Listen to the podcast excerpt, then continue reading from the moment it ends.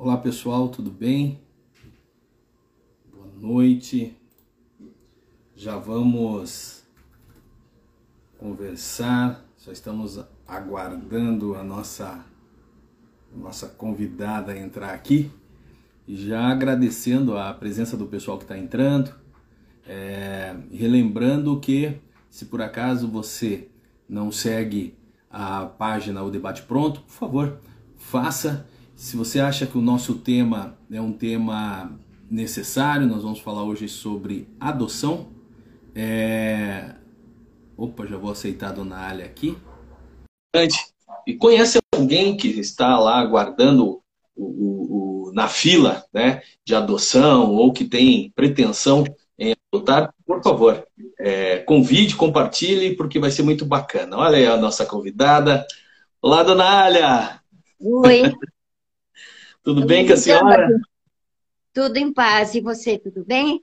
Graças a Deus. Melhor agora que eu estou... Eu estou com a senhora aqui, né? Estou a vendo aqui. Quero ver só o que que... Deixa eu só... Deixa Meus assessores. Ah. Meu genro me acudir. Então tá bom. Deixa eu só ver o que foi que aconteceu aqui no meu outro canal. Que eu não estou. Não está aberto aqui para mim. Obrigada. Vou ver. Deixa eu atualizar aqui. Só um minutinho, dona Não sei o que aconteceu aqui no outro.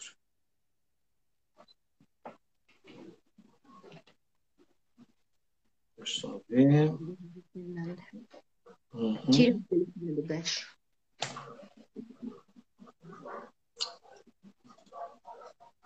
Oi, dá o telefone, senão eu esqueço de pôr no lugar. Vou trocar de conta aqui.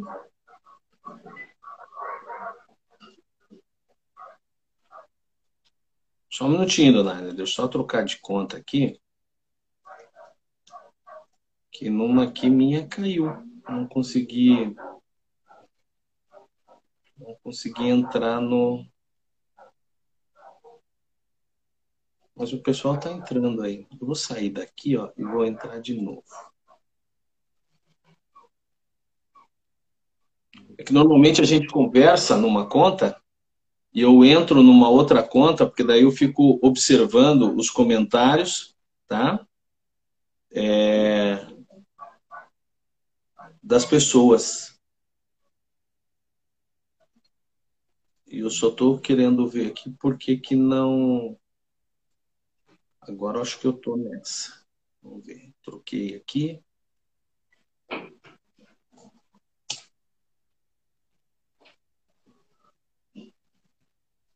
Ué. Deixa só, só, só um minutinho, né? Só um minutinho.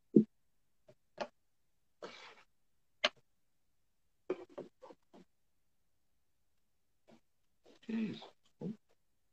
Música. Só um pouquinho, filho, só para ter certeza que tá tudo certo. Se ele sair daqui, eu vou ter que entrar de volta.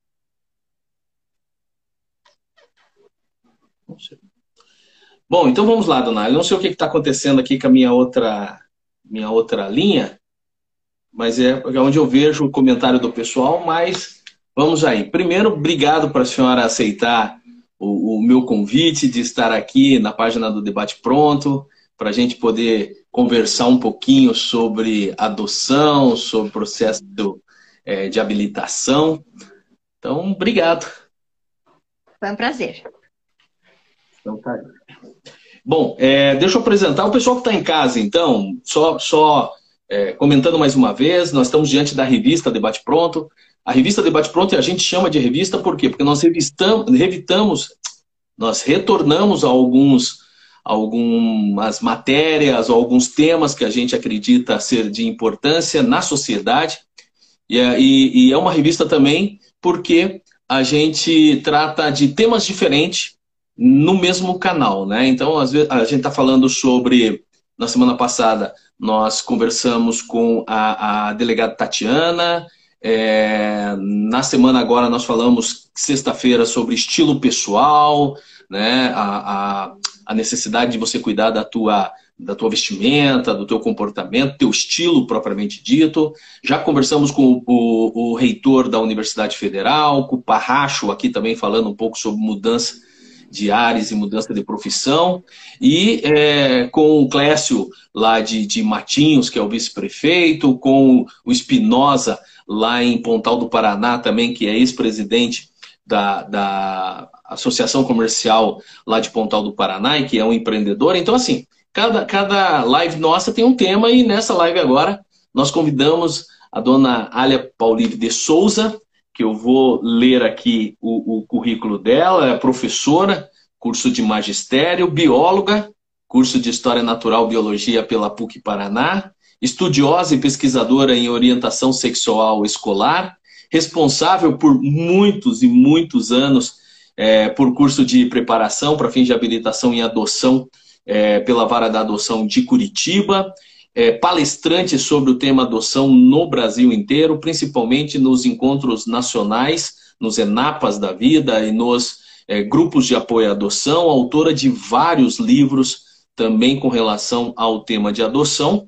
E aquele que quiser seguir a dona Alia, por favor, Instagram, Paulive Alia, P-A-L-I-V, Alia, H-A-L-I-A, e no Facebook, arroba alia.paulive.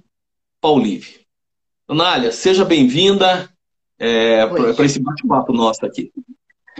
Muita coisa do passado. Mas presente as coisas do passado é que nos legitima a falar no presente, né? O presente está tá em outra fase agora. A, a, idade chega, as coisas vão mudando, né? Com a adoção uhum. ainda continuo, né? Conversando com a adoção. Agora em junho já vem o ENAPA lá em Araxá, que a gente vai estar presente. Então essa parte ainda a gente está tentando ajudar dentro do possível. Agora as outras coisas já estão deletadas, né? Tudo tem uma fase na vida, né? A gente vai passando por ciclos, na é verdade. É verdade. E me diga uma coisa, então, para o pessoal que está em casa, o pessoal que por acaso não conhece a dona, a famosa dona Alia, é, me, fale, me fale um pouco sobre a senhora. O que, que ligou a senhora ao tema adoção, até para o pessoal de casa acompanhar? O que, que aconteceu na sua vida? Ou foi em razão de interesse de estudo? Como que foi que aconteceu? Bom, Veja bem, eu fui, eu, como você falou, eu fiz curso de biologia, né, que antigamente chamava-se História Natural, e fui professora de ciências. Daí veio a, a, a, vida conjugal, a necessidade de a gente querer gerar uma família e as coisas não aconteciam. Então, houve a busca da adoção. Isso há mais ou menos 52 anos atrás, porque a minha filha mais velha já vai fazer 50 anos. Então, eu estou envolvida com a adoção desde esse tempo. Isso aconteceu porque a nossa busca começou diferente da, da época, porque lá nos anos 68, por aí, 70, a adoção era ilegal, era aquela adoção de rua, aquela coisa de pegar para criar, registrar e pronto. Isso a gente não queria. Então nós levamos muito tempo até descobrir o caminho da adoção pela via judicial. E com isso a gente se tornou uma fonte de pesquisa. As pessoas que sabiam que a gente estava no processo de adoção e depois da chegada das nossas filhas, que são duas com um ano de diferença só, então a nossa casa virou um lugar de informação porque nós não tínhamos internet, não tínhamos nada naquele tempo que você te ajudasse nas tuas buscas. Então, as buscas eram espontâneas, era correr atrás mesmo. Então, a gente correu atrás de um meio de se adotar legalmente, porque nós não achávamos correto fazer um registro de uma criança que não foi gerada por nós. Então, nós descobrimos o caminho das pedras a duras penas. E fiquei, depois de descoberta da, da, da, da vara da infância, que se chamava Juizado de Menores, ainda assim, nós ficamos um ano e meio esperando a primeira fila, primeira filha. E nesse uhum. tempo, era uma coisa que eu gosto muito, porque os documentos não eram entregues todos de uma vez, a gente entregava cada mês um documento. E com isso nós passávamos por uma entrevista. Então, nesse um ano e meio de espera, nós fizemos mais ou menos 15, 18 entrevistas. E eram entrevistas demoradas com assistente social. Então, ela nos conhecia de tudo que é perfeitamente. E isso eu acho que hoje, no processo atual, eu acho que falta mais entrevistas. Existe a entrevista de casal ou de pares homoafetivos, existe a entrevista individual, existe o curso, mas eu acho que falta conhecer melhor as pessoas. Ter mais entrevistas eu acho importante. E os cursos também que existem deviam ser mais longos, né? Aqui o nosso em Curitiba eram de 10 reuniões, mas assim mesmo era pouco, né? Agora, então, tá mais difícil com a pandemia, ficou pior, né?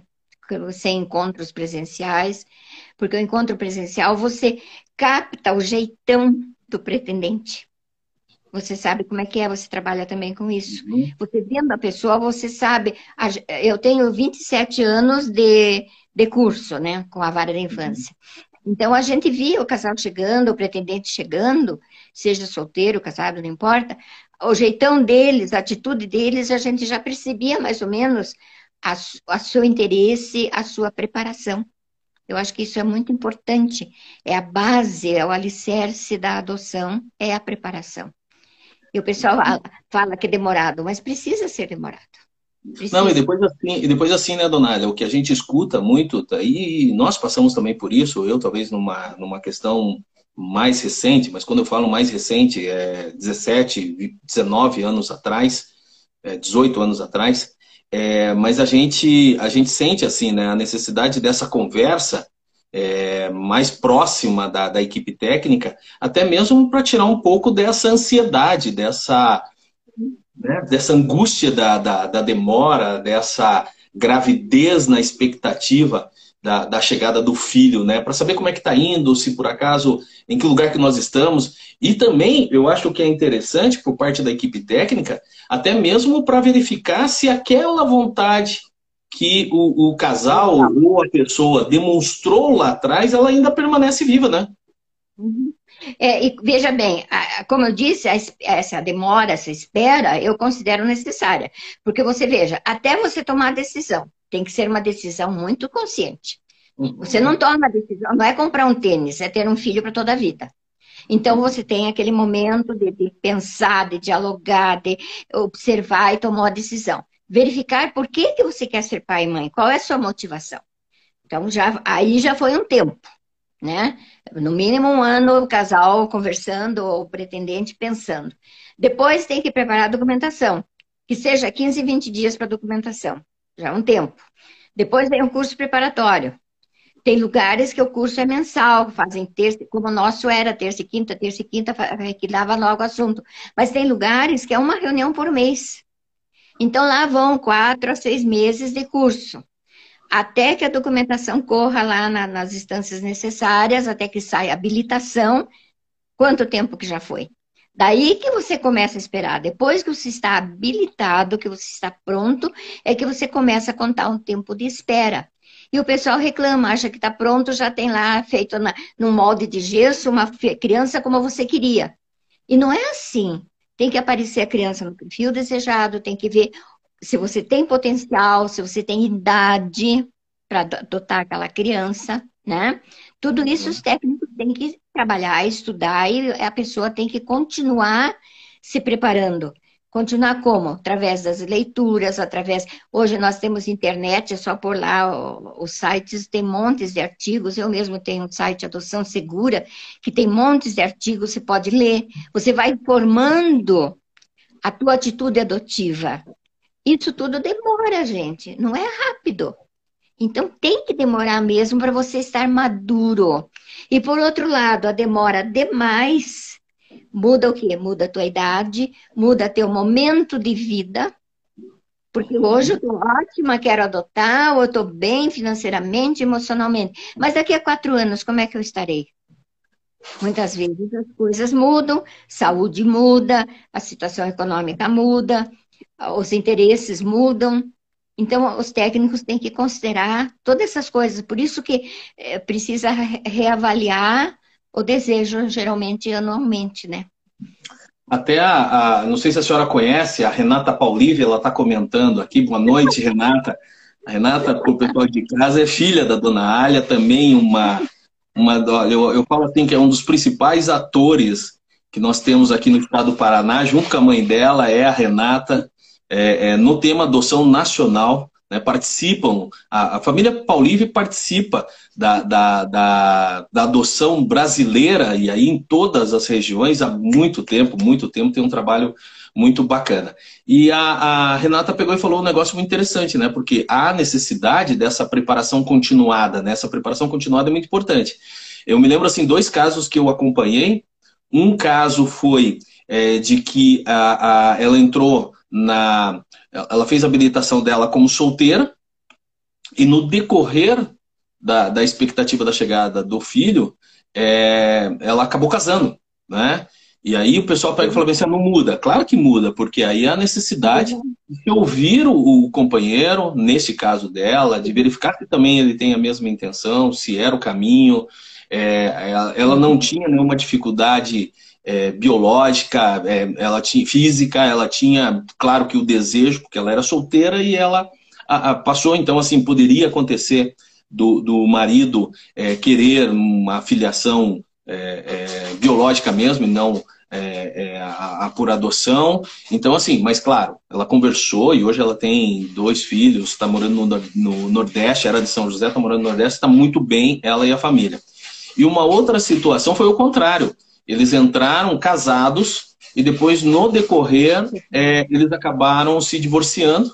E aí também mudou toda a realidade, né? É, é, ele acabou não, não permanecendo para fins de habilitação, ficou somente ela, e daí ela teve que verificar a condição mesmo, se por acaso estava, demorou um tempo, suspendeu o processo dela.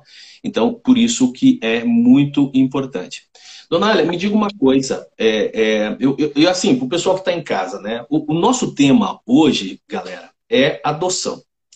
Eu trouxe assim a, a principal pessoa, é um arquivo vivo da adoção no estado do Paraná é a dona Alia Paulip. Só para vocês terem uma ideia, eu participei é, é, do curso de adoção da dona Alia em 2008. Era uma dificuldade muito grande da gente conseguir vaga, porque era uma procura gigantesca. E eu me lembro assim que eu, eu, eu consegui fazer a minha inscrição, era no final do ano de 2007 para abril do 2008. E quando eu cheguei em 2008, em abril, a minha segunda filha tinha chego já em fevereiro. É, é, por quê? Porque naquela época não era cadastro único, né? Então a gente tinha que habilitar em várias comarcas e eu estava tentando fazer minha habilitação lá por Curitiba. E um detalhe muito importante para você que está em casa, para você que está acompanhando, da, da, da, importância da dona Alia é, no movimento da adoção brasileiro, quando eu falo. É, foi nessa vez, nesse curso que eu fiz que a dona Alia me convidou para participar de um ENAPA, que é um Encontro Nacional de Apoio à Adoção, que ocorria, ocorreria um mês depois em Recife. É, e nós fomos para lá, junto com outro casal aqui de São José dos Pinhais, o Carlinhos Berg e a Márcia. E lá que nós conhecemos esse universo, e de lá que a gente voltou empolgado, e nós é, fundamos aqui em São José um grupo muito bacana, muito especial, que tem um trabalho gigantesco é, no Estado e um trabalho também fora do Estado, nacionalmente, que é o Grupo Romã, que é um grupo de apoio à adoção. Então, a dona Alia, ela é madrinha do Romã aqui de São José dos Pinhais. Então, você veja assim, se não tivesse essa pessoa aí, e, e, outros tantos, né? Mas se não tivesse essa pessoa aí, nós não teríamos o grupo de apoio à adoção aqui de São José e nós não teríamos é, preparado tanta gente nesses 14 anos aí de existência efetiva do, do, Mas do veja bem, veja bem, se você, você houve um despertar, porque se não há esse despertar no teu coração, na tua, na, no, teu ser, você não teria feito. Então, a gente tem, eu não sei, eu tenho um, umas coisas assim que eu acho que tem muito de espiritualidade no meio da história, pelo que a gente vê. Porque o, o curso aqui de Curitiba começou em 90, 1996. Foi, era, era um curso que não era presença obrigatória. Ia quem queria. E depois em 2005, o juiz da época viu que as pessoas que frequentavam espontaneamente as nossas reuniões, que eram de três, quatro casais, ia quem queria, né? Então, em 2005, ele tornou uma medida obrigatória, local, porque nacionalmente foi só depois com a Lei 12010, né? Então, ele notou isso que, que nós do grupo de apoio, você sabe disso, que a gente tem dentro da gente o sentimento que a gente teve na espera. Nós sabemos o que é, é, é, o luto da infertilidade, nós sabemos o que é a ansiedade de espera, nós sabemos o que é um parto psicológico feito por um juiz e não por um médico. Então, nós do grupo de apoio, nós sentimos o que o pretendente sente. Por isso que o grupo de apoio hoje é uma grande ajuda para o judiciário, mas no começo não era assim. No começo o judiciário não, não, não, não nos via com bons olhos nos achavam assim até intrometidos né, no trabalho deles. E depois, agora em 2017, eu acho que foi, foi aconteceu o primeiro curso online.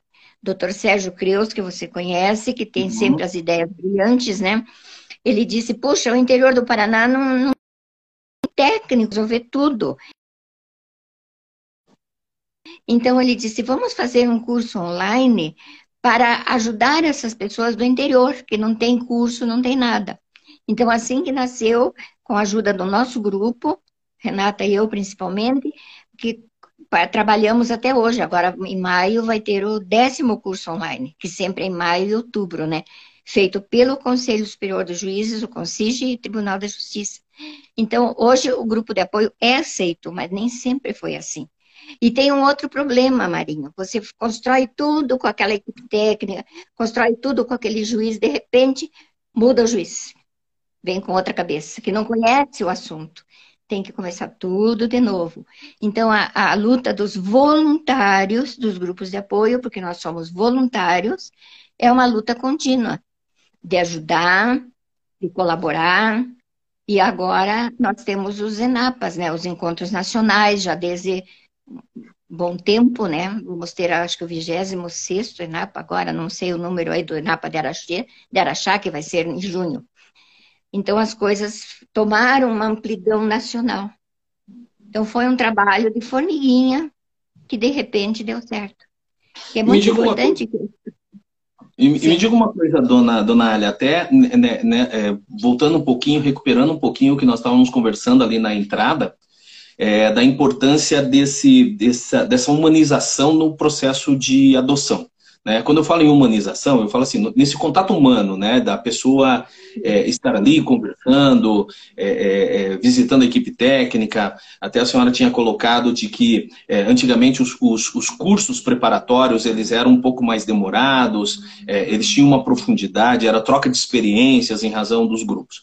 Aí veio o, os grupos de apoio à adoção e a senhora abrindo a fronteira aí no estado do Paraná e depois vieram os outros grupos de apoio à adoção. Eu estou falando aqui pelo estado do Paraná, aonde é, aconteceram as mesmas coisas dentro das comarcas, né? É, no, no, começo, assim, os juízes olhavam com uma certa insegurança, depois eles começaram a ver é, é a preparação que chegavam os pretendentes, o, o, a cabeça que chegavam os pretendentes lá nas entrevistas e na montagem do, do perfil da criança, e aí eles viram que era um grande, é, um grande apoio é, é, às organizações sociais para ajudá-los enquanto Poder Judiciário.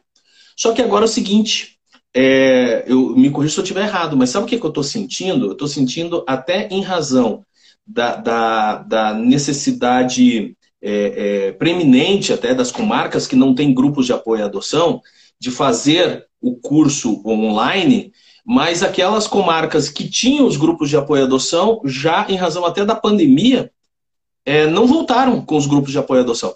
Eles acabaram hum. é, é, mantendo, não sei se foi uma determinação do Tribunal de Justiça, mas eles, fica, eles, eles acabaram utilizando o curso online, que, eu, na minha opinião, enfraqueceu um pouco o trabalho dos grupos de apoio à adoção, não?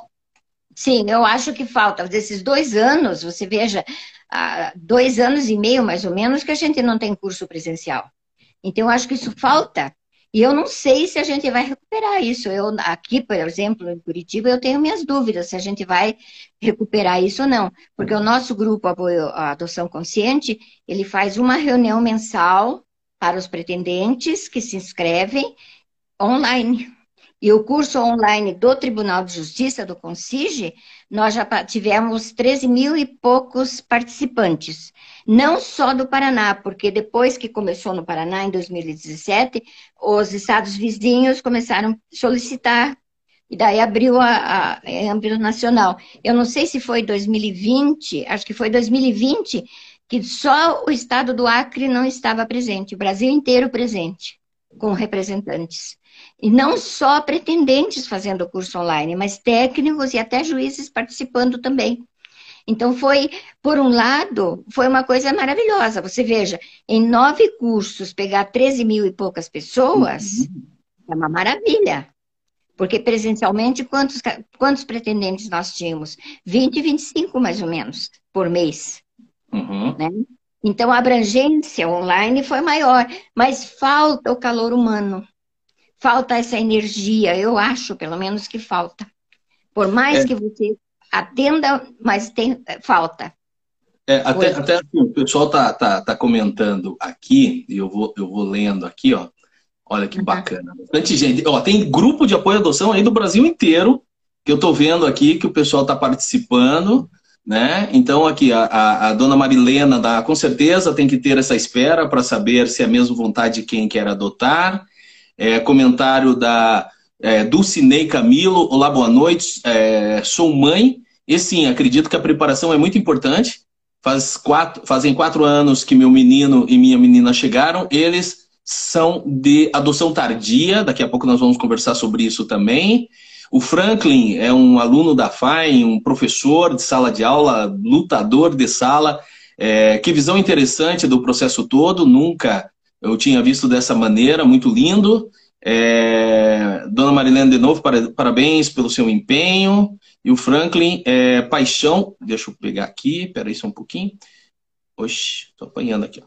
Paixão por uma causa, militância genuína pela mesma, hoje é algo muito raro, muito inspirador.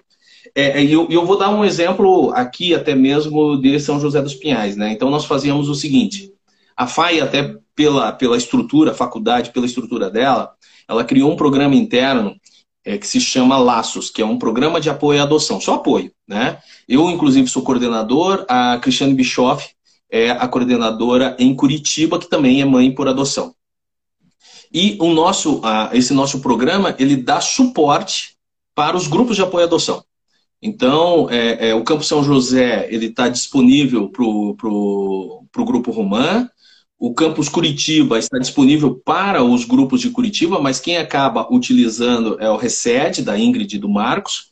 E quando nós estávamos com a FAI em, São José, em Araucária, mas continuamos lá com o Bom Jesus, lá é o Marcelo que, que, que atende, que utiliza lá todas as nossas dependências. Mas assim, aqui em São José, uma das coisas que o programa Laços era responsável era por essa formação essa é, psicossocial, o curso né, em si. O Roman, ele fazia as, as rodas de conversas, mais as lives também e as reuniões, o Roman fazia. É, depois que voltou, na época da pandemia, eu até desenvolvi um projeto, porque a FAI estava em sala de aula, eu falei, olha, nós podemos fazer não em AD. A ideia que nós tínhamos é fazer desse curso, a preparação, é, online, online, assim, ao vivo, do jeito que nós estamos fazendo agora, só que como as pessoas estavam afastadas em razão do distanciamento do Covid, mas a gente faria as nossas palestras ou as nossas conversas ao vivo. E as pessoas iam tirando dúvida, a gente ia deixar tal, não sei o quê. Só que eles já estavam utilizando o, o do Tribunal de Justiça, que era em AD. E com o retorno, acabou não voltando. São José é uma comarca que até agora nós não voltamos com o presencial da preparação. Então, não sei se por acaso nós vamos conseguir voltar é, em São José dos Pinhais. Então, São José provavelmente seja um dos, das comarcas que fique no à distância. É, é muito importante, principalmente para, eu acho que alinhar discurso, é, é, ter a mesma base de formação, é, já que o tribunal é o mesmo e as comarcas estão vinculadas ao Tribunal de Justiça, ter uma, uma linha, mas eu acho que tinha que deixar é, é, um pouco para os grupos de apoio no sentido de, de vivência, de troca de experiência, se puder, né? Eu, eu não sei se por acaso isso está sendo feito em outro local, mas ficaria muito interessante. Eu não estou sabendo, eu vou saber agora em junho, só quando a gente estiver lá no Encontro Nacional, que vamos ver o que os outros grupos estão fazendo. Mas você tem uma vantagem, a cidade é menor, capital é sempre muito grande, cidades muito grandes, né? Isso sempre se torna mais difícil. Mas a gente tem que ter fé, ter esperança que as coisas vão melhorando. Afinal, a vida é cíclica, né? Quem esperava uma pandemia desse jeito? Quem? Ninguém, é, né? É verdade. E nós também, nós é, é, reaprendemos, né? Nós acabamos tendo que inovar também todas as, em várias áreas aí, né? A Renata está colocando aqui que o presencial favorece o esclarecimento das dúvidas de forma mais próxima que o online não permite. E tem um detalhe também, Renata e Dona Alia. As pessoas têm é, é, a ânsia de falar. Uhum. De, ser ouvida, né? De perguntar. É, então, assim, esse, esses encontros pessoais eu acho que são muito importantes no sentido de acolhimento uhum. e de uhum. você escutar. É aquela. A Renata sabe muito bem, porque ela é psicóloga, né? Renata, é a escuta, sabe? Que é tão importante na vida. Eu acho que o online, na minha opinião, pode deixar um pouco a desejar nesse sentido. Pois é, então a gente tem que esperar que as pessoas se conscientizem dessa necessidade de preparação. Eu sei que todos os grupos do Brasil têm feito alguma coisa, mas tudo meio online, né? E a, a, a, o presencial é insubstituível, porque os cursos do tribunal, a gente faz a palestra ao vivo, né, são vários convidados, e fazendo depoimento, fazendo apresentações, tem um temário, são seis reuniões, e as pessoas enviam as perguntas. Mas é diferente do que eu te perguntar frente a frente, face a face, né? É muito diferente, porque se eu falo com você, eu estou vendo a tua expressão facial, eu estou vendo o teu olhar, eu estou vendo a tua expectativa, a tua atenção. E no online a gente não vê as pessoas. Eles nos veem, eles veem uhum. os que estão falando, mas a gente não tem a mínima ideia né, de quem está do outro lado. Faz falta. Tem um grupo do Rio de Janeiro que eles fazem a preparação online, acho que é nas ter... Quintal de Ana, não sei, acho que você conhece, né, da Bárbara. Da Bárbara sabe. É, eles fazem, eu assisto sempre as lives deles, e daí é com os pretendentes, é um curso oficial deles, aceito pela vara da infância, com certificação aceita. Eu não sei se outros grupos têm essa oportunidade de fazer isso. Mas é bem interessante, se alguém quiser acompanhar, nas terças-feiras, acho que 19 horas, né? No YouTube, Quintal de Ana. Vale a pena, porque tem bastante palestra, tem bastante depoimento, bem legal. Eu gosto de assistir, porque sempre, em cada momento, a gente aprende alguma coisa, né? Nossa vida é, é um aprendizado contínuo. Toda Não, hora e, a gente está aprendendo. Não, e pessoal de casa, é assim, é muito, muito legal. Você, você não sabe a, a, a bagagem de conhecimento que você acaba recebendo quando você participa desses movimentos aí, né? é, tanto através de participação, e principalmente o pessoal que tem. Estou pensando, acho que esse é um caminho que eu gostaria de seguir, é, quero tirar dúvidas. Então é interessante você procurar, hoje com as redes sociais, com o Instagram, com o Facebook, facilitou muito é, é, é, você uhum. ter acesso a essas informações. Na minha época já era difícil, na época da Dona Ali, então, era muito mais, muito mais difícil. Então, assim, agora está muito mais fácil de você tirar informações para que você possa se preparar e realmente analisar você se é sozinho ou se por acaso é teu companheiro ou companheira para você tomar uma decisão que é uma das, é, na minha opinião, uma das decisões mais importantes que você pode é, é tomar na vida sua vida e você também pode impactar a vida de uma outra pessoa, que é a criança, que é um ser que está em formação. É, e para o pessoal que quer também entender assim, um pouco esses grupos de apoio, é, é Donália, é, é a senhora assim que, que, participa de todos os ENAPAs aí que surgiram nos últimos, em todo, desde o nascimento, né? É como que funciona para o pessoal de casa é, é, entender aí do grupo de apoio à adoção, esse encontro nacional, esse ENAPA, ANGAAD, o que, que é ANGAAD, se a senhora pudesse explicar? Bem, os ENAPAs começaram, se não me engano, em 1996 e eu frequento desde 2001. Então, não fui, fui mais ou menos adiante. 2001 foi aqui em Curitiba e 2011 também foi aqui em Curitiba. O Encontro Nacional, que é chamado ENAPA, ele, ele reúne interessados à adoção, reúne pretendentes, pais adotivos, técnicos do judiciário, estudantes, onde se discutem temas ligados à adoção. Geralmente são uma noite e mais dois dias inteiros. Cada vez é num determinado lugar do Brasil. Antigamente, esse grupo era, era organizado exclusivamente pelos grupos de apoio. Hoje, nós temos a Associação Nacional, que chama-se ANGAAD Associação Nacional dos Grupos de Apoio à Adoção. Então, é uma associação que congrega todos os grupos e se fazem essas reuniões para você se reciclar, para você se atualizar, para você receber o que tem de novo, para você ver o que, que o grupo lá da Paraíba está fazendo e aqui do Rio Grande do Sul está fazendo. Então, é um encontro para troca de informações e, com isso, a gente constrói também muitas amizades. Nós temos amizades por tudo que é lado, mesmo que seja pelo WhatsApp atualmente, que vieram como resposta desses encontros. Mas eu acho uma coisa que a gente está falando em adoção, que nós não abordamos, é, no curso presencial, que a gente falou que é importante, é um lugar onde as pessoas refletem muito sobre o perfil do filho. Porque o que filho que você quer? Ah, eu quero um bebezinho recém-nascido. Tudo bem, é um direito você querer isso, acompanhar as fases de desenvolvimento da criança. Mas você tem que pensar na tua vida, quantos anos você tem? Qual é a tua idade? Como é que você vai, quando o teu filho tiver 10 anos, quantos anos você vai ter? Ah, eu quero uma criança maior, porque eu já sou, já tenho mais idade, já tenho mais tempo de união conjugal. Eu quero uma criança de 5, 6, 7 anos, que é a adoção de crianças maiores, que muitos chamam de adoção tardia, né? Essa uhum. criança, ela vem com uma história, né, gente? Todos nós temos uma história de vida. Nós tivemos nossa infância, você teve de um jeito, eu tive de outro jeito, o outro teve de outro jeito. Então, essa história de vida que fica dentro da gente influi no futuro. Então, essa criança que chega maiorzinha, ela traz essa bagagem. Como é que eu vou lidar com isso? Como é que eu vou resolver essa situação? Ah, mas ela vai me desafiar. Sim, vai desafiar, vai testar. Ela vai poder, às vezes, até fazer uma regressão. O que, que é isso? E voltar para trás?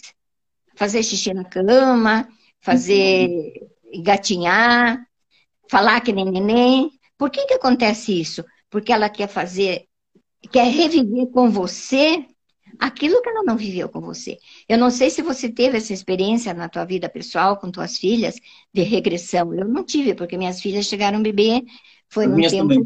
que a era de bebê, né? Então não, não teve essa, essa questão. Mas é uma questão que quem nos ouve muitas vezes nunca ouviu falar nisso. Por que, que regride? E não só no caso da adoção. Na caso, no caso da, da gestação, em casa também acontece.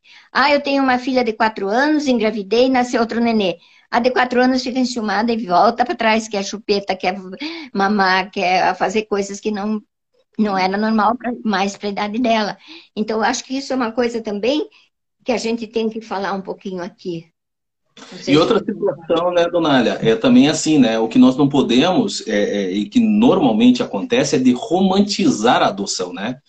É, romantizar no sentido de que, ah, não, a gente idealiza enquanto pais, né? Ah, não, porque minha, eu, eu, eu vou partir para adoção, vou constituir, constituir a minha família por adoção, e meu filho vai chegar, vai se sentar à mesa, ele vai. Gente, é uma filiação igual qualquer outra. Ou seja, você vai ter os seus dilemas, você vai ter as, as suas inseguranças, você vai ter os seus conflitos. É, ou seja, então assim, tem que é, também a gente tem que tomar um cuidado de não é, é, romantizar muito isso, porque quando a gente romantiza, a gente cria uma expectativa muito grande e, a, a, e não vai corresponder a isso. Pode acontecer? Claro que pode. Mas nós estamos, cada pessoa tem o seu, o seu perfil né? Sim. A, a, dona eu sempre, eu sempre falo o seguinte, né? Que a adoção, as minhas vieram nenês, né? A Nicole veio com sete dias e a Isabelle veio com dois dias, né? É, mas assim, eu falo que a, a, a, adoção é a mesma coisa de uma relação de namoro. Uhum. E a relação de namoro, o que acontece? É uma adoção é, de criança um pouco mais velha que tem o seu passado. A relação de namoro, eu começo a namorar com você, é, você tem o seu histórico de vida, tua família, como você foi criada, quais são as suas culturas, a cultura da família, eu tenho a minha, e pra gente, a gente tem que ficar um bom tempo para se adaptar a isso, depois no noivado e casou, gente, morando na mesma casa, é outro conflito existente. Eu não gosto que aperte a, a, o creme dental no meio, tem que ser na bunda. A, a, toalha não pode ficar no chão. Então, assim, é a mesma coisa de uma, de uma adoção. Né? É, são pessoas que têm culturas e têm o seu histórico de vida passada, não é verdade, dona Alia? Exatamente. Essa expectativa existe não só na família adotiva, existe também na família consanguínea. Ah, uhum. veja, aqui nós do grupo, no, meu, no nosso grupo, a gente sempre fala que filhos biológicos todos são. Uhum. Todo, mundo tem, todo mundo tem umbigo, né? Então, uhum. todos são filhos biológicos. Filho consanguíneo é aquele que nasceu na tua casa e fica na tua casa. E filho adotivo, aqueles que chegam para nós por nossa escolha, por nossa concepção escolhida, né?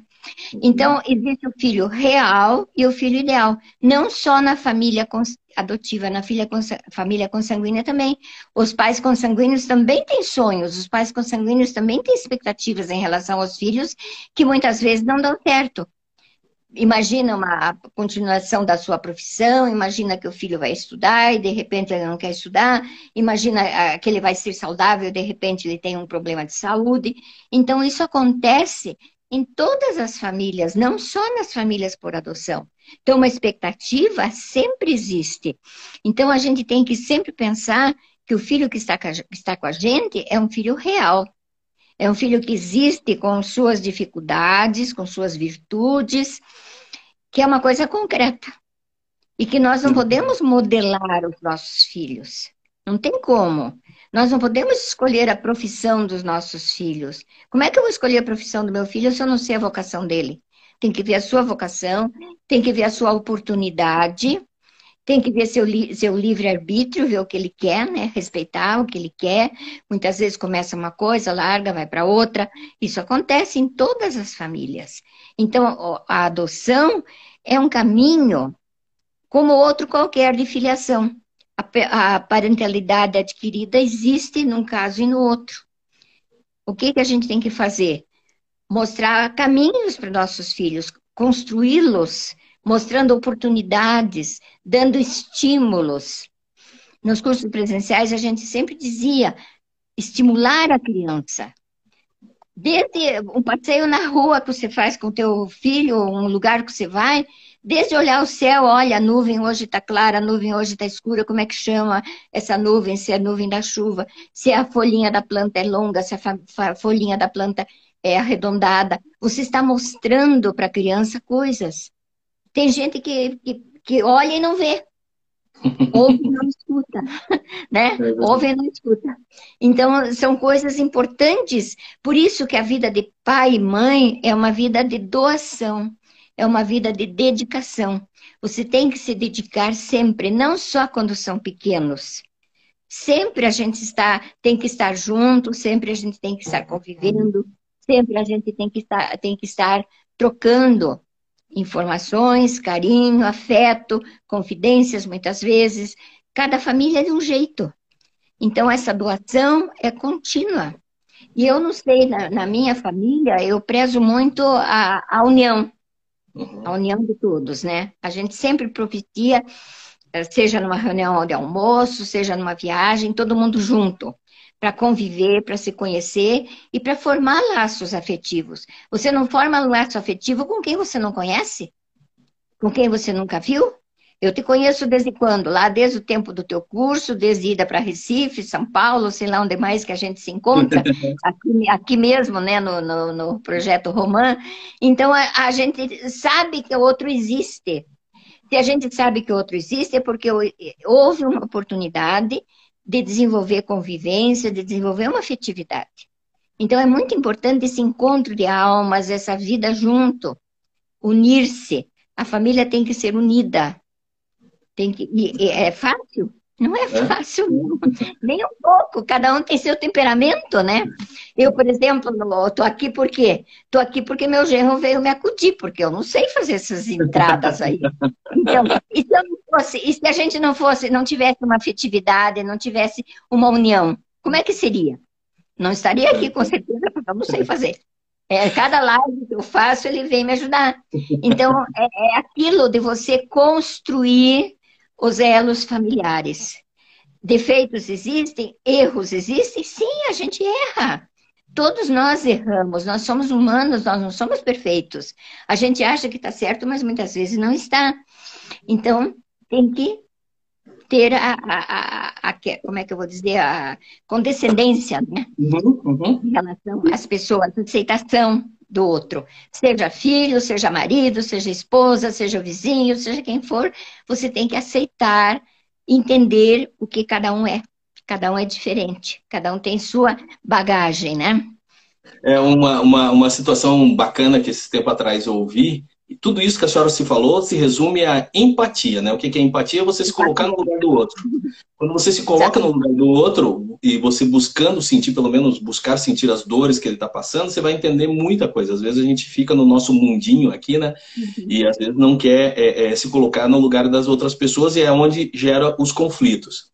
E assim, né, Donália, também tem aquela questão, né? É, é, quero, quero, ó, o pessoal tá, tá, tá comentando aqui, a Simone Steck tá falando que tá encantada com a senhora. É, Simone, eu, eu já sou encantado com a Dona Alia há 18 anos, pra você ter uma ideia, né? É, a, a Dulce, deixa eu achar aqui, a Dulcinei falou que ela é sua fã, né? E todo mundo está aqui elogiando. Mas assim, tem a demora. E a demora que às vezes as pessoas falam, nossa, mas é, demora tanto para adoção. Esses dias atrás, dona eu liguei lá para o Hugo em Brasília, né? O Hugo, ele faz parte da, da, do, da Associação Nacional dos Grupos de Apoio à Adoção, ele é lá de, ele é um advogado lá de Brasília também. E eu perguntei para ele o seguinte, eu falei bem assim, Hugo, é, você que está muito próximo do Congresso, da bancada é, é, dos parlamentares pela adoção aí no Congresso Nacional, seja senador, seja deputado federal, o que está faltando para a gente agilizar o processo de adoção? E ele pegou e me, me, deu uma resposta muito, muito interessante, que ele pegou e falou bem assim, Marinho, é, de lei não está faltando nada. Uhum. Porque ele falou bem assim, ó, antigamente nós não tínhamos lei, depois veio a 12.010, que é a lei da adoção, e que ela começou a procedimentar. Tá, não é a ideal, a adoção é uma exceção, né? não é a regra geral. A regra geral é manutenção da família. Mas é, ele falou, teve a, a, a lei de adoção. Ele falou, faltavam prazos. A gente tinha que colocar prazos no judiciário. Veio uma outra legislação posterior e começou a colocar prazos. Né? Então, ou seja, ele falou, nós temos uma legislação e nós temos prazos. Agora, o que, que ele falou bem assim, ó, então, assim, é, falta aplicar. Eu acho que agora está faltando estrutura do Poder Judiciário para agilizar e, e, uma equipe técnica maior, num, é, é, talvez a vocação também, né? Em alguns casos, não é o, o nosso caso aqui, pelo menos de São José dos Pinhais. Eu acho que a lei está certa. O que falta é material humano. Falta gente vocacionada, falta as equipes técnicas são muito reduzidas, principalmente no interior. Então tudo isso dificulta, porque tem técnico no interior que tem que cuidar da área civil, da área imobiliária, da área família, da área não sei o quê. Como é que vai dar conta? naquelas horas de trabalho, né? Então falta mais gente, infelizmente. Ah, eu acho, estou me lembrando aqui uma coisa que durante a espera essa preparação, essa espera longa que existe, que eu acho necessária, é uma oportunidade de preparar a família extensa. A família extensa, teu filho quando chega, ele vai ser sobrinho, ele vai ser neto, ele vai ser primo. Como é que vai ser isso?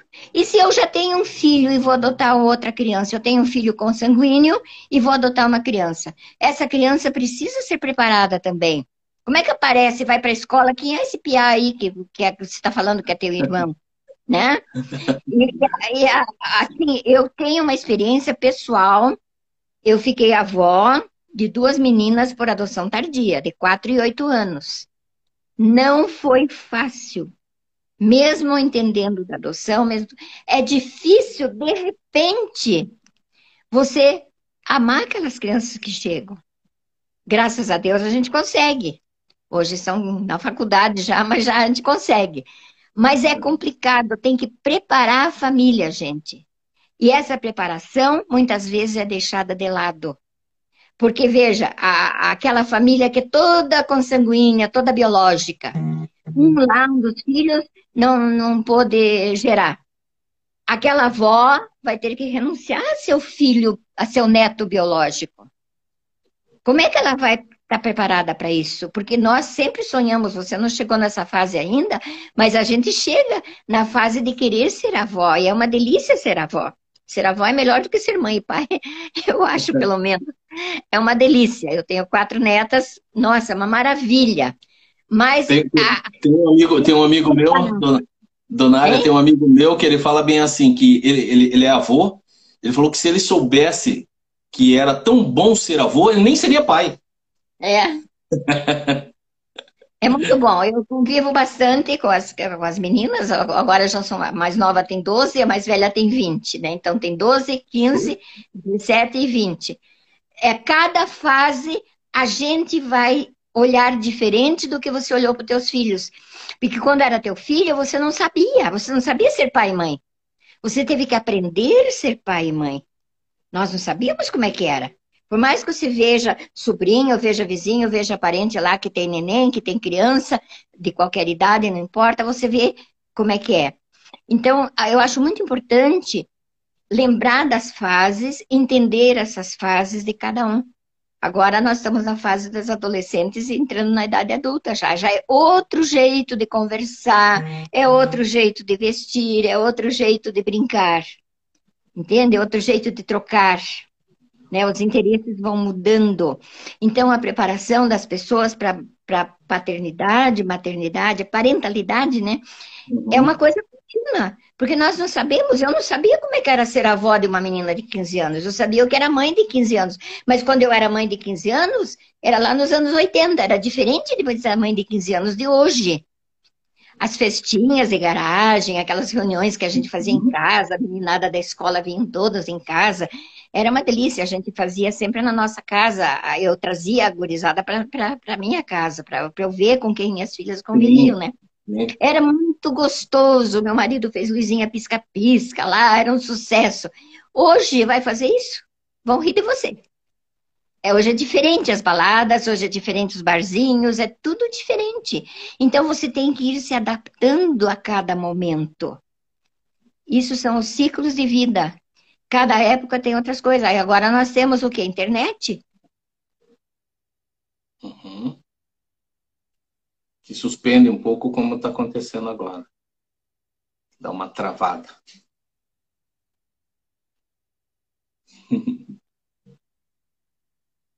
Deu uma travada na dona Alia. Ela falou internet, nós temos internet. E aí começou a, a, a aparecer essas situações da internet, né? Não sei se foi ela que travou lá ou se foi eu que travei aqui. Ela saiu. Deixa eu ver se ela. Foi aqui? Ah, não, nós estamos aqui. A, dona Alia caiu. Ela, só foi ela falar da internet, ela, ela caiu mas ela já deve estar tá voltando aí, ela voltando, não, ela vai voltar. Assim, pessoal, é, é, é a, a, dona, a dona Alia, é, foi ela, a Renata está falando aqui. A, a, dona Alia, ela é um, um poço de conhecimento. Só para vocês terem uma ideia, só para vocês terem uma ideia, a dona Alia tem 13 livros lançados. É, se ela caiu, ela não consegue voltar? Puxa, será? Nem que a gente tenha aqui. Ah, é.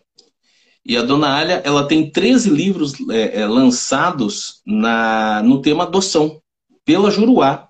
Então, é, deixa eu até entrar aqui no WhatsApp, vamos ver se por acaso ela, ela conversa comigo por aqui. Mas, é, manda um convite para ela. Deixa só eu ver aqui. Parará, parará. Convidar para participar. Tá, então peraí. Já vamos resolver essa situação. Convidar. Ó, mandei.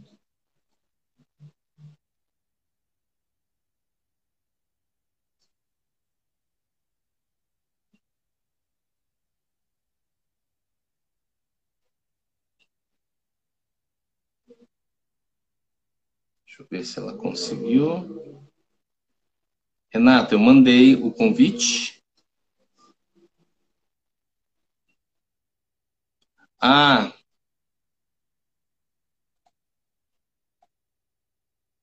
Leocádio, eu mandei, mandei para ela o convite. Vamos ver. Ah, tá ok.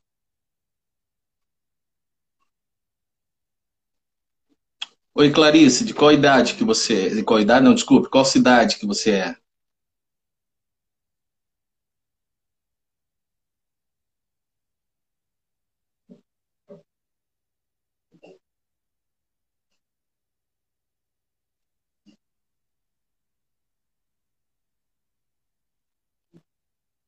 Oi, voltou? Oh, ah, minha filha estava me ligando para me avisar como é que faz. Ah, que bacana. Coisa difícil com Ah, tá aqui, tá aqui. Não, de forma. Você sabe que a, aquela hora que eu, eu, eu, perdi, porque eu abro aqui, e eu também, eu acho que eu errei aqui, acabei saindo, não consegui voltar no computador, por isso que eu estou lendo as mensagens aqui. Mas a senhora estava falando que nós estamos em outra época, agora na criação dos filhos, é, com a internet. E eu estava passando para o pessoal, dona Alia, que a senhora tem 13 livros lançados pela Juruá. Não sei se por acaso não tem outra editora aí. Mas eu vou ler aqui bem rapidinho. Um é Adoção e Sexualidade, a chegada do filho e sua sexualidade, é, junto com a Renata, e junto com a Hariana, eu acho que é, né? Hariana. A Hariana é uma psicóloga que trabalha na instituição de acolhimento. Então, no livro, ela coloca as coisas que acontecem na instituição, mostrando para os pais os cuidados que tem que ter, se a criança faz isso, faz aquilo, o que, que ele traz de, de casa, né? principalmente os maiores. Porque, ah, geralmente, quando você recebe o histórico do seu filho lá na hora da adoção, essa parte de comportamentos sexuais não são conversados. Normalmente não há informação. E muitas vezes a criança já tem muitas informações eh, de fora, de internet, que os grandes também têm acesso à internet, eles têm padrinhos, têm celulares, né? Então, tudo isso é abordado no texto. Ah, o primeiro livro de adoção do Brasil foi meu em 1986. É claro que não existe mais, né? Era uma brochurinha. E daí, hoje em dia, nós temos uma bibliografia imensa no Brasil, na ANGAD, vocês encontram lista de livros, se vocês quiserem ver. E no nosso site, adoçãosegura.com.br, tem artigos que a gente coloca eh, várias vezes e tem os livros que existem. Alguns estão esgotados. Agora foi esgotado um que eu tinha na Paulinas, que era o livro do coração, e não está saindo mais, porque infelizmente existe aquela política de editora, né? É. E hoje em dia, com os cursos online, não existe tanta busca como antigamente, né? É. Antigamente, nos cursos, as pessoas, apesar de que no ENAPA de Araxá, a Juruá vai estar presente, levando os livros para disponibilizar para as pessoas, é uma oportunidade, né?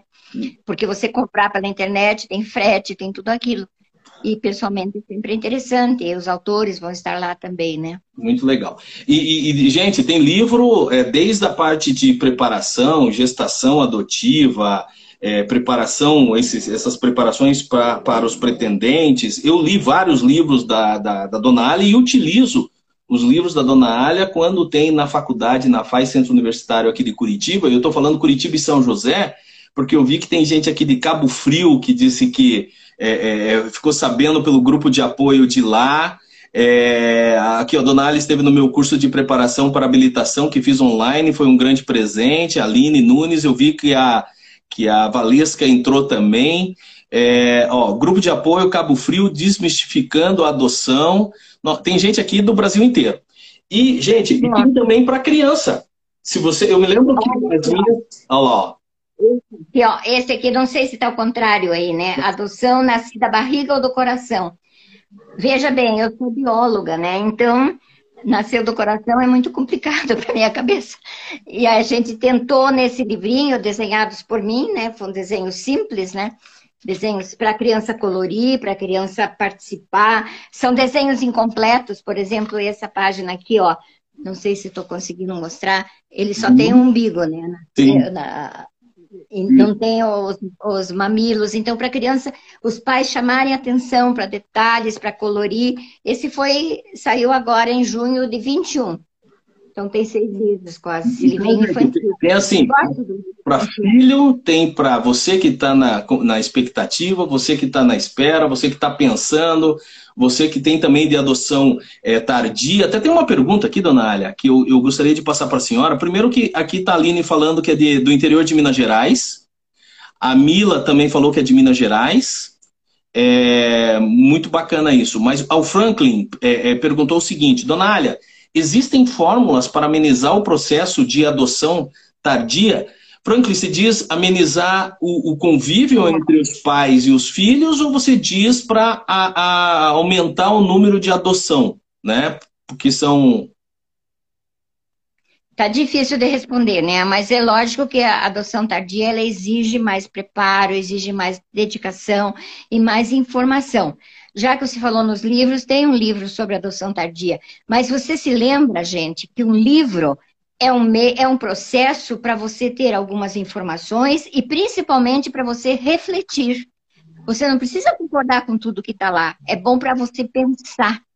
Então, eu acho que o livro, qualquer autor, qualquer romance, qualquer época da vida, é um meio de você se informar e um meio de você refletir, concordar ou discordar. Uhum. Não precisa concordar, não é lei, não é lei.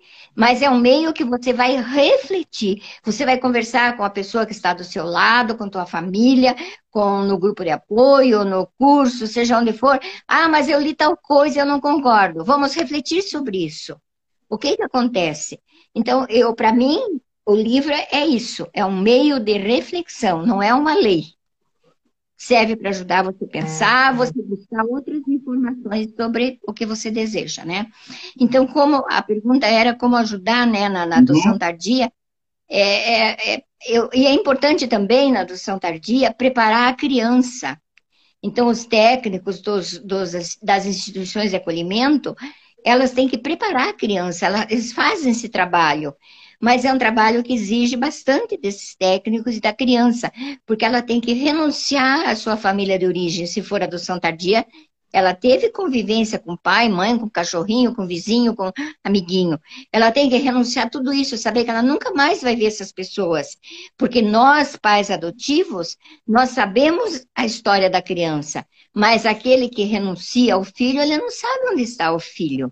É um processo sigiloso. A gente tem informação, mas eles não têm.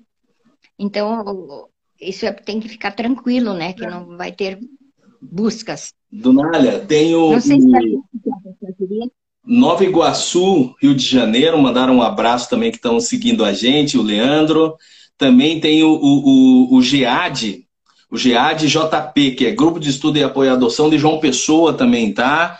Então, a senhora vê como nós estamos atingindo aí o, o, o, Brasil inteiro. O Franklin falou que é uma parte complexa da adoção brasileira, é a adoção tardia, não é, não é a preferência. Muitas crianças mais velhas sem família. Mas uma coisa, Franklin, que eu gostaria de te falar é o seguinte: em razão até é, é, da existência dos grupos de apoio à adoção, essa, essa não visibilidade das crianças mais velhas está diminuindo. Por quê? Porque Sim. antigamente o pretendente ele ia só buscando a, o recém-nascido. Mas o trabalho desse, dos grupos de apoio à adoção espalhado pelo Brasil todo, ele é tão presente que eles também fazem essas reflexões da, da, da situação da busca pela criança, adolescente, pré-adolescente. Por quê? Porque às vezes é o que melhor se enquadra dentro da tua vida, já que nós temos a possibilidade de escolha é, é, da criança e da idade, inclusive, dela, então a gente pode também não, não estar amarrado a essas relações consanguíneas, como a dona Alia fala, e, e ao invés da gente pegar e ter lá, passar, claro, se você quiser passar por todo o processo né, de maternidade, excelente, mas é o teu sonho vai demorar um pouco mais. Agora, às vezes não, às vezes você quer um, uma criança que já vá, Franklin, contigo lá assistir o jogo do Atlético Paranaense, que nem hoje ganhou nos pênaltis do Londrina, né? Não levem, não levem no estádio do Coxa, porque lá o conselho tutelar vai falar que você está induzindo a criança de forma errada, tá? Se for do Atlético Paranaense. Eu sou vizinha do Coxa, eu moro pertinho do Coxa. Mas escute, gente, é, essa pergunta da, da criança que está oculta, hoje em dia existe a chamada busca ativa, existe um programa de celular, um aplicativo de celular que chama-se A.dot. A.dot. Nesse aplicativo, você vai ser, vai registrar junto à vara da infância, nós do grupo de apoio, que uma pessoa do nosso grupo que organizou tudo isso, nossa presidente, e você vai ter os vídeos das crianças. Mas para isso você tem que ter uma senha, não é uma coisa aberta ao público para expor as crianças. Mas eles se tornam visíveis. Então você vai ver a criança falando, ele vai dizer quantos anos ele tem, você vai ver o aspecto físico, vai ver o comportamento dele, e de repente tem dado muitas adoções, porque as crianças se tornam visíveis. E essa criança grande que está na instituição, Muitas vezes ela já chegou grande. Muitas vezes ela chega com 7, 8 anos na instituição, nem sempre chegam bebês, porque o bebê nem fica, ele vai logo embora, né? Porque sempre uhum. tem os pretendentes que desejam os pequenininhos. No meu tempo de adoção era só de bebês, né? Hoje em dia as crianças maiores têm chances de ganhar família, graças a Deus. Mas para isso precisa preparar, precisa ter uma, uma convivência, né, junto da criança. Você não vai já escolher a Mariazinha lá e vai levar para casa hoje. Não. Você tem que conviver com ela, você tem que aprender a gostar dela, ela aprender a conhecer você, fazer passeios, fazer visitas, dormir em casa, até que ela chegue na hora de ir para tua casa.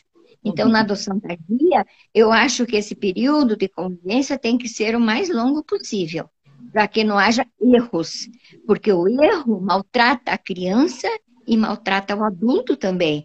Se eu cometi um erro, se eu entreguei a criança de volta, você acha que eu vou ficar feliz? É impossível que você fique feliz, você fique com trauma também. E a criança? Vai para o histórico dela lá, ah, não deu certo. Outro que vai assumir essa criança já fica com medo. Ah, não deu certo por quê? Alguma coisa com essa criança? Então, precisa ser muito preparado. Por isso que as equipes técnicas precisavam ser ampliadas. Uhum. Né? É uma coisa que se luta muito, mas de repente são coisas que tem que ter um passo a passo, né?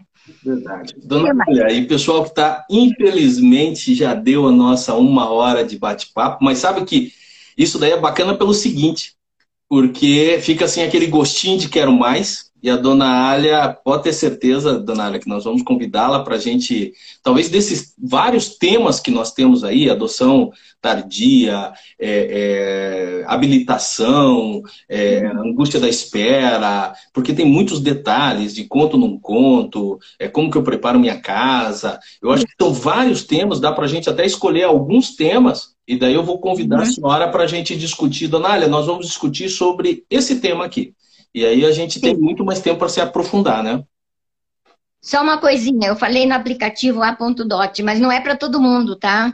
É só para quem está habilitado. É importante frisar isso. Tem que estar habilitado para conseguir uma senha. Um curioso não entra, certo? Aqui está todo mundo querendo aqui, ó, parte 2, parte 2. É, é, a Simone, volta a Dona Alia, tal, não sei o quê. Dona Alia, nós terminamos sempre a nossa live depois eu vou dar, é, é, vou fazer os agradecimentos finais, mas tem assim uma pergunta que a gente faz para os nossos convidados, que é a seguinte: no mundo nós temos 7 bilhões e 800 milhões e 800 milhões de pessoas no mundo todo. Infelizmente, a senhora é descendente de, de ucranianos, né? Nós temos alguns locais do mundo onde as pessoas é, é, não sabem conviver ou existe essas inseguranças em razão de posturas de uma pessoa, porque isso não é, é, é a população daquele país, não, é o ato de uma única pessoa que faz uma barbárie dessa. Então, fecho a, a, a, o parênteses nisso. Talvez lá a gente tenha um pouquinho de dificuldade para entregar a, a mensagem da senhora. Então, assim, se a senhora hoje fosse dar uma mensagem para esses 7,8 bilhões de pessoas que estão no mundo e que cada uma fosse receber ou esse vídeo, ou entrasse na nossa live, ou recebesse um e-mail, ou um WhatsApp, ou aparecesse na TV ou no outdoor, o que, que a senhora falaria nesse momento? Eu acho que a gente tem que acreditar em si mesmo, acreditar no outro, fazer tudo para nós vivermos em paz, termos, sermos felizes, fazermos escolhas melhores possíveis e ter fé. Ter uma, um, acreditar na tua missão. Você não veio para fazer turismo no planeta, você veio para fazer alguma coisa. Então faça bem feito. Seja pequenininho, mas faz bem feito. A gente tenta fazer bem feito mesmo errando, mas tentar ser o melhor possível. O mundo precisa de melhor. Você falou da guerra, isso é um absurdo, me tocou muito, porque eu vivi em colônia ucraniana, mexeu muito comigo, com minhas origens. Mas o que, que nós temos que fazer? Pedir a Deus que abençoe essas pessoas, pedir a Deus que dê paz para o mundo e paz para nossa, nossa, nossa vida também, nossa vida pessoal. Muito obrigada pela oportunidade de estar com vocês. Convido para que olhem no, no site do angaad.org.br que tem um convite para o Encontro Nacional de Adoção, Araxá, de 9 a 11 de junho. Quem sabe a gente se encontre por lá, não é? Então, um beijo para todos. Dona Alia, então assim, queria agradecer a senhora mais uma disponibilidade. Eu estou ficando mal acostumado, porque tudo que eu convido a senhora, a senhora vai, mas isso é bom. Eu gostaria de deixar aqui, dona Alia, para a senhora o seguinte, e toda vez que eu encontro a senhora eu falo isso, né? Eu tenho um carinho extremamente grande para a senhora, porque é, foi uma pessoa que, é, se hoje eu sei um pouco sobre a adoção, ou se eu busquei me aprofundar, foi em razão do, do despertar que a senhora me causou. É, porque senão eu seria um pai por adoção, como tantos outros que existem, né, que às vezes não se envolve, mas eu acho que o despertar para esse trabalho que até hoje eu faço é, foi em razão de uma postura da senhora. Quando eu cheguei naquele é, colégio Martinos e eu pude perceber assim, eu falei bem assim, se essa senhora tá uma noite dessa, era uma terça-feira, me lembro até hoje, fria, e, é, e, tá vindo aqui se doar sem receber nada, inclusive tirando o dinheiro do bolso para comprar as bolachinhas e o café com leite que estava lá, eu falei, o mínimo que eu tenho que fazer é a mesma coisa. Essa é uma missão que eu tenho que assumir para ajudar, né? E eu li um livro esses dias atrás, nessa linha que a senhora pegou e falou, que ele chama o seguinte: potencialize aquele dom que Deus te dá.